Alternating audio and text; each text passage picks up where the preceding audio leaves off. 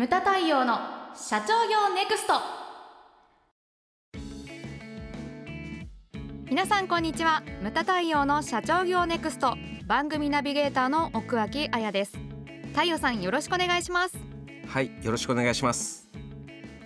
さてあやちゃん。はい。今回のテーマはですね、はい。時には二頭を追うというテーマなんですね。ちゃいますか。はい、はい。二頭。はい二匹のうさぎですね。はい。二頭を追う。二頭を追うものは一頭も得ずというのが、うんまあ大大前提なんですけれどもね。そうですよね。でも前、うんえー、といつだったかな？何号か前の繁栄への着眼点。はい。私のその布団の中に入れてるお手紙文ですね、あの中にも書いたけれどもその実際やってると経営の中って矛盾だらけなんですよね。うん矛盾しかないと思うんですよ、そういうふうにそれそれそういうふうにさえ思いますね、はい。やってると。実際やってると割り切れないものもいっぱいありますし、うんでだからよく言うのがほら朝礼誤解とかも言うけれども、い、やそそりゃそうだよね。ある程度の理解を示しますけれどもそう,、ね。うん。ん、そういうのもありますしなんていうか例えばこれは重要なその経営の中のワードで言うと新規開拓、はい新しいお客様を探さなきゃいけないと。で片や利益重視そうですねっていうじゃないですか、はでこれっていうのはこれ自体がもう矛盾してるんですよね。はいでなぜかって言ったら新規開拓っていうのはこれは利益が出ないものなんですよ。ね今ますますそうですよね。一人一社のお客様を、えー獲得するのにかけるコストっていうのは半端じゃないんですよね。はいでそれでその利益を出しちゃいけないんですよね。うんそれね利益出たらまたそれを新規開拓にはいつぎ込まなきゃいけないとか、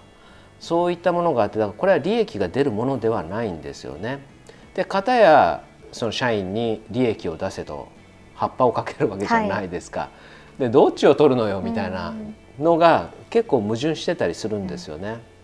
でついこの間、えー、とアパレルの会社がですね発表会をやってたんですよ。あの Zoom で私も参加してたんですけれどもここの会社は、えー、と何年前かな？初めて私発表会に出たのは78年前ですね。はいでその時はあの一つのブランドしかやってなかったんですよ。はいあの50代60代のマダム向けの、えー、とアパレルい一ブランドっていうかあったのかもしれないけれども、そこがストライクゾーンだったんですよ。極めてなんていうんですかね特殊なストライクゾーンじゃないですか。でなんで20代30代40代を相手にしないのとかはいいろいろありますよね。うんでこれであのまあまあこれ例に出してますけれども、はいアパレルでも何でも新しい客層に新しい商品を分かりやすく今アパレルの話をしてるんですよ。はい。で20代30代、まあ、40代って言ったら着るものが変わってくるから、例えばその20代半ばぐらいの人だから大学生とか大学生は20 20歳ぐらいからか。前半はい。前半だよね、はい。からだから、えー、と社会人12年っていうと2456ぐらいとしましょう。それぐらいです。はい。そこうちの実際お客様のアパレルでやってたのがコンセプトがそのそこら辺のこうな女子大生 OL 何年目かの人が合コンにい着てって勝てる服っていうコンセプト、なるほど大好きなコンセプトですね。大好き大好きなコンセプトですけれども、ではい。そういったねうんうん新しい客層に新しい商品を売るって言ったらこれまあ今まで持ってたものと全然違うわけじゃないですか。そうよね。はい。でそういったものをいくら社長が発想してもですよ。うんうん。うちでもあるもう実際ある話なんだけれども、幹部会議とかでそれをこういうふうに提案するじゃないですか。でも社員っていうのはやっぱりそのノルマとかそういう責任とかが利益責任とかがあるんで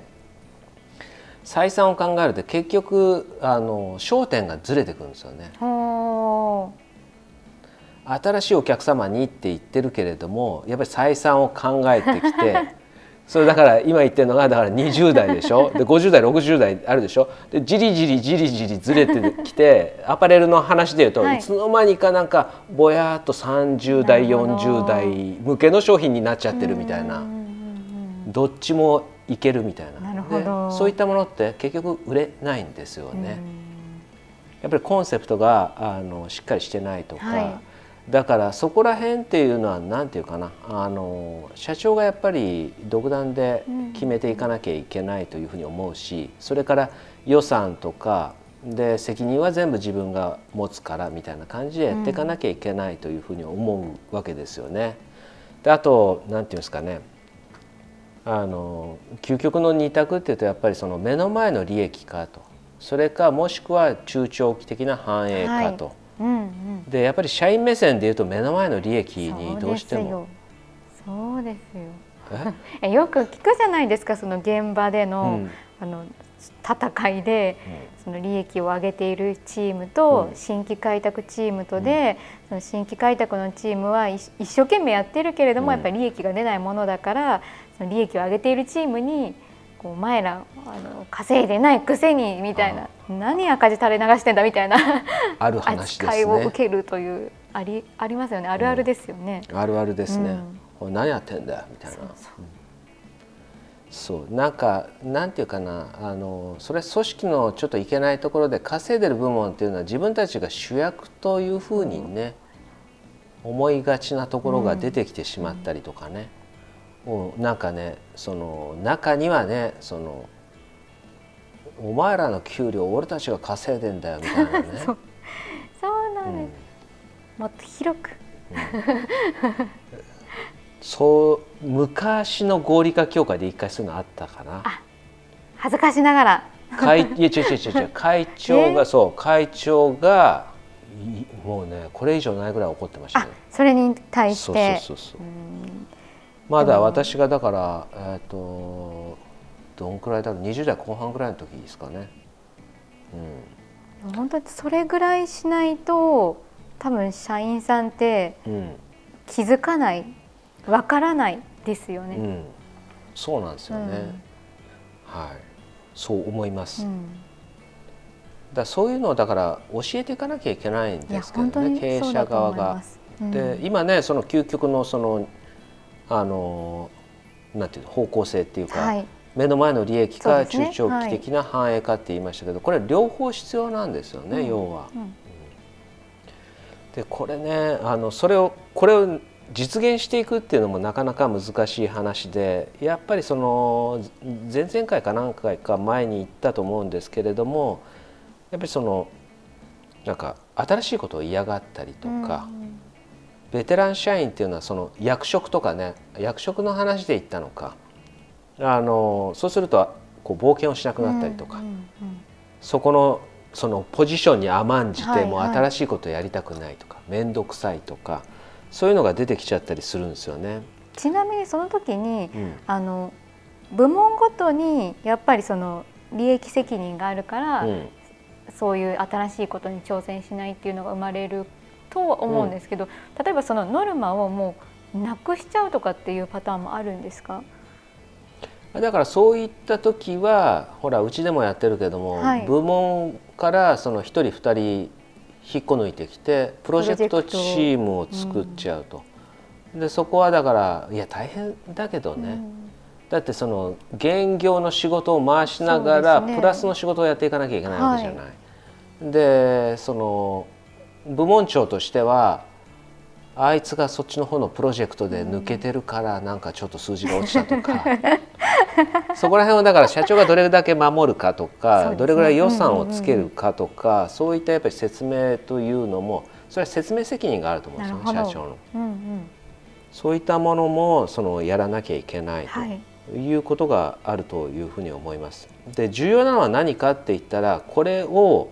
やはりその何て言うかね社長が大きい声でやっていかなきゃいけないというふうに思うんですよ。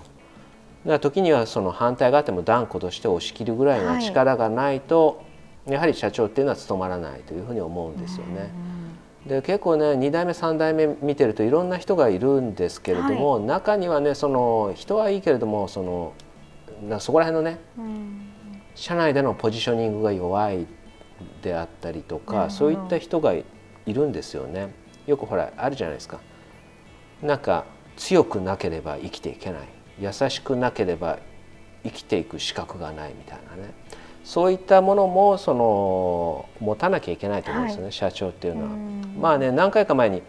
二面性なんていう話もあったと思うんですけれども仏と鬼みたいな。あそうでしたね。そうそう、はい、ありましたけれどもそういったものもやっぱり持っていかなきゃいけないのかなと。いうふうに思うんですよ。まあ二と追うっていうテーマですけれども、はい、まあ言ってしまえばねあのもっと社長だったらねなんていうんですかねあの2とだけじゃなくて3と4と追うぐらいそうですね、うん、そんぐらいやって初めてっていうような、ね、新事業なんて特にそうじゃないですか、うん、そういったものを追い続けていただきたいなというふうに思います。はい、ムタ対応の社長業ネクストは